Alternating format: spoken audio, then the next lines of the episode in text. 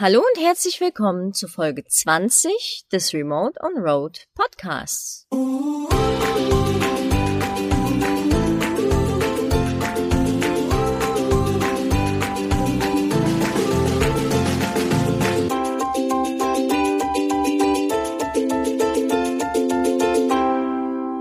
Nachdem die Stellplatzsuche schon ein Instagram-Hörerwunsch war von euch, ähm, kommen wir heute zur zweiten Folge dahingehend. Und zwar wurde ich gebeten, da ich ja beruflich Texte verfasse und korrigiere und mache und tue, ob ich mich mal dazu äußern könnte, ob ich den Texterjob an sich in Gefahr sehe durch die ganzen Sprach-KIs, die es jetzt so gibt.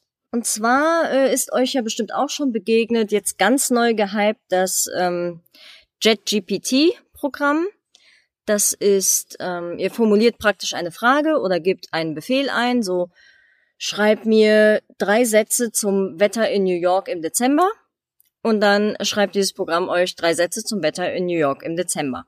Das Programm wird halt als kostenpflichtige Variante noch geupgradet und es gibt ein ähnliches Produkt, das nennt sich Jasper.io. Auch äh, damit habe ich schon Berührungspunkte gehabt und deswegen dachte ich, ich äh, erzähle euch mal ein bisschen was darüber, über meine Erfahrungen und über die bisher bekannten Vor- und Nachteile in unserer Branche.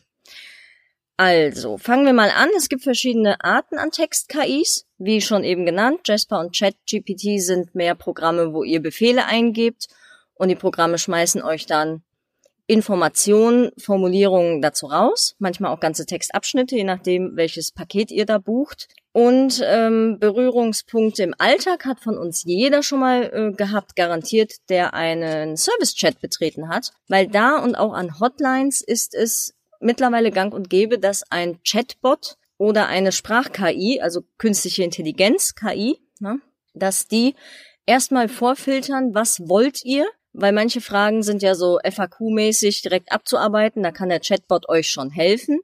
Und wenn ihr mit dem nicht weiterkommt, dann werdet ihr halt an einen echten Menschen weitergeleitet, aber so sparen die Hotlines und die Servicekräfte halt Personal und Kosten, weil nicht jeder muss dann jeden Firlefanz beantworten. Also das Prinzip an sich ist gar nicht schlecht. Es gibt nur leider einige Probleme mit diesen Text-KIs und Sprachassistenten und, und ähm, Chatbots. Und zwar, was uns auch schon im täglichen Gebrauch aufgefallen ist, ist, dass die Chatbots oft nicht ganz verstehen, was man möchte, wenn man nicht präzise genug formuliert.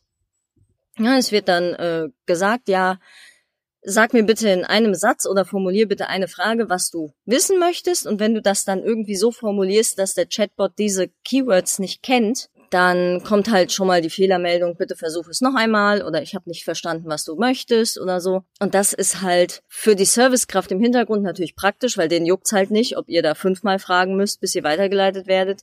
Aber für uns als Nutzer finde ich es halt super nervig. Ne? Auch in, in den Hotlines wenn du dann irgendwie ein äh, Schlagwort sagen sollst oder wähle Option 1, wähle Option 2, wähle Option 3 und das Ganze 20 Mal, da wird ja für uns die Zeit dadurch nicht kürzer. Na, also das ist nicht so ganz Win-Win auf beiden Seiten. Ausbaufähig auf jeden Fall. Und was mir auf jeden Fall beruflich begegnet ist, ich habe Kunden, die zum Beispiel mit Jasper gearbeitet haben, tatsächlich gearbeitet haben, weil wir dann übereingekommen sind, dass wir dieses Programm nicht weiter nutzen werden, weil es tatsächlich nicht so optimal war für den Preis. Also Jasper gibt's auch verschiedene Pakete. Ich meine, die fangen bei 20 oder bei 40 Dollar an. Ich schreibe es euch mal in den Show Notes auf, wie die Preisklassen da sind. Ähm, besagter Kunde hatte das 60 Dollar oder 69 Dollar Paket und auch das ChatGPT wird in Zukunft um 40 Euro kosten monatlich. Ne? Das sind alles Monatspreise. Der Unterschied ist noch, Jasper ist mit dem Internet verbunden. Also ihr müsst euch das so vorstellen, ihr stellt eure Frage oder gebt euren Befehl und das Programm sucht dann eigenständig in den Webseiten, die es bereits gibt zu dem Thema. Bestenfalls formuliert er euch auch um und spuckt euch dann halt die Lösung aus. Ja, also ihr spart euch im Grunde die Recherchezeit. Das ist ein Vorteil, weil die Infos bekommt ihr. Zu den Nachteilen kommen wir gleich, weil es ist leider nicht so praktisch, wie es klingt. Und äh, ChatGPT ist nicht mit dem Internet verbunden. Also es wird nicht äh, neu gegoogelt nach den aktuellsten Ergebnissen. Ja, was ist mir jetzt beruflich aufgefallen? Ähm, es ging in dem Fall darum, ich werde jetzt keine Namen nennen natürlich, aber es ging darum, dass die Texte ausgelagert wurden an eine Nicht-Muttersprachlerin und zwar wirklich Nicht-Muttersprachlerin, also die Dame sprach überhaupt kein Deutsch und sie sollte dann die vorgeschriebenen Befehle, die man ihr gegeben hat, in das Programm eingeben in Jasper.io und dann die Antworten einfach copy-pasten in die vorgegebene Textmaske. Ja, das funktioniert bis zu einem gewissen Punkt. Allerdings, da die Dame überhaupt keine Ahnung hatte, was sie da copy-pastet, ist es halt vorgekommen, dass da Wiederholungen waren. Na, weil ihr müsst bedenken, dieses Programm denkt nicht selbstständig, es sucht einfach. Und dann kann es halt ganz einfach passieren, dass die Formulierungen sich wiederholen. Wenn du sagst, mach mir drei Abschnitte zu Thema XY, dann äh, kommt es schon häufig vor, dass in diesen drei Abschnitten ein Satz immer derselbe ist. Oder dass die Worte missverstanden wurden oder einfach doppeldeutig waren. Ja, ich hatte das einmal bei einem Text gehabt. Da hat die Dame nach einem Wort quasi suchen lassen, nach, nach Textbausteinen zu diesem Begriff. Und der Begriff war aber so doppeldeutig, dass Jasper den falschen Begriff genommen hat. Und im Grunde der gesamte Text musste neu umformuliert werden auf den richtigen, auf die richtige Begriffsbedeutung. Und ja, dahingehend ist es halt super unpraktisch und es ist auch für mich als Deutsche bei den Formulierungen oft vorgekommen, dass Jasper mir dann Sachen ausgespuckt hat, wo ich mir dachte, so, das würde kein Mensch so sagen im Deutschen. Weil ihr müsst euch halt zum Beispiel vorstellen, wenn ihr Englisch lernt oder so, wir lernen ja auch eine völlig steife, überformulierte Version der Sprache. Ja, so würde halt keiner wirklich wahrscheinlich im Englischen sprechen. Aber es ist halt so grammatikalisch korrekt. So, so kann man es vielleicht sagen. Und da waren dann so steife Formulierungen, wo man als Texter dann wirklich hingehen würde und es umformulieren würde. Und auch der Kunde hat halt gesagt, ja, hier, das klingt nicht schön, mach das mal, mach da mal was anderes draus. Äh, ja, dazu kommen wir schon zum nächsten Nachteil, dass die Texte oft unpersönlich und steif formuliert sind und halt eben auch objektiv. Also es ist jetzt nicht so, du sagst ihm jetzt, formulier mir eine super liebe Einladung und er macht das. Und es kann auch sein, wenn du dem Programm sagst, formuliere in du oder in sie, also je nach Formalität, dass auch das nicht komplett durchgezogen wird vom Programm. Also es ist bisher sehr häufig noch so, dass man nacharbeiten muss, wenn die KI euch was formuliert hat. Und es kann auch sehr gut sein, dass ihr einfach selber schneller seid. Ja, wenn ihr Texterfahrung habt oder gerne frei formuliert, viel schreibt, kann es sehr gut sein, dass sich das mit den Befehle eingeben und dann hinterher nochmal überarbeiten und so für euch zeitlich nicht lohnt im Preis-Leistungsaufwand. Ähm, auch dahingehend, was diese Apps und Programme halt eben kosten.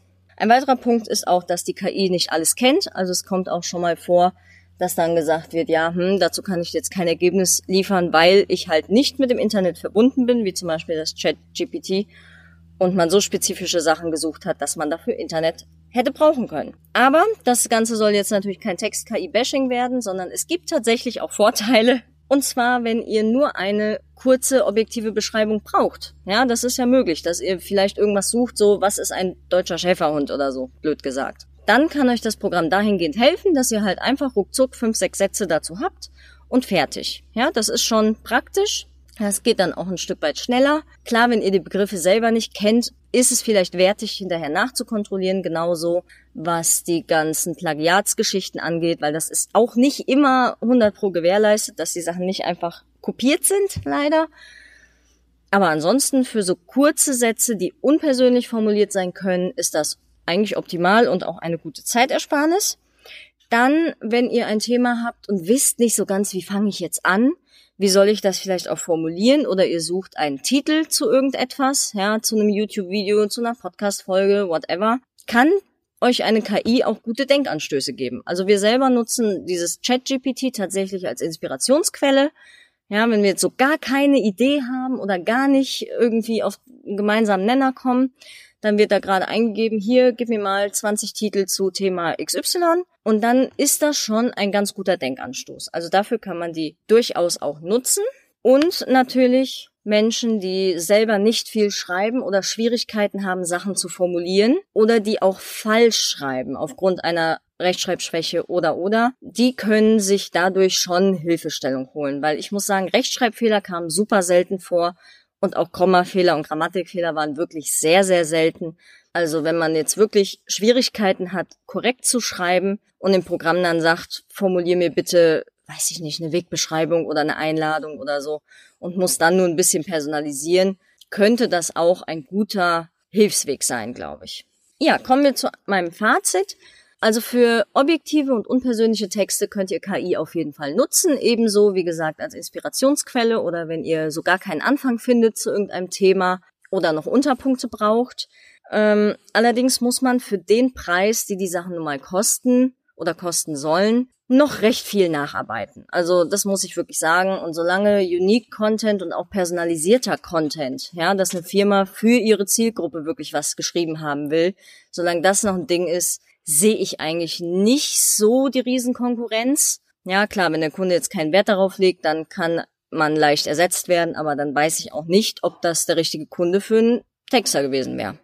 So muss man es halt auch sehen. Und ich finde diese KIs persönlich eher etwas gefährlich, weil halt natürlich auch Schüler und Studenten dann schnell dazu neigen, sich darüber Hausaufgaben schreiben zu lassen, womöglich sogar wissenschaftliche Arbeiten schreiben zu lassen. Und da muss ich sagen, also, ja gut, ne, Schule, klar, Studium vermittelt nicht das optimale reale Leben. Das wissen wir alle, aber man geht ja nun mal hin, um sowas zu lernen, wie wie schreibe ich meinen Lebenslauf oder wie mache ich jetzt eine Analyse zu Thema sonst wie, weil man das später vielleicht braucht im Berufsweg und dann ist es etwas unglücklich, wenn man das quasi abkupfert und kopiert einfach nur ohne selber darüber nachzudenken und zumal man lernt ja auch nichts dazu, also auch thematisch nicht, wenn man einfach nur copy-pastet. Ja, was ist eure Meinung zu KIs? Das würde mich mal interessieren. Nutzt ihr die selber für Texte oder so ein Chatbot? Habt ihr vielleicht einen im Unternehmen oder so? Dann äh, schickt uns gerne Feedback dazu.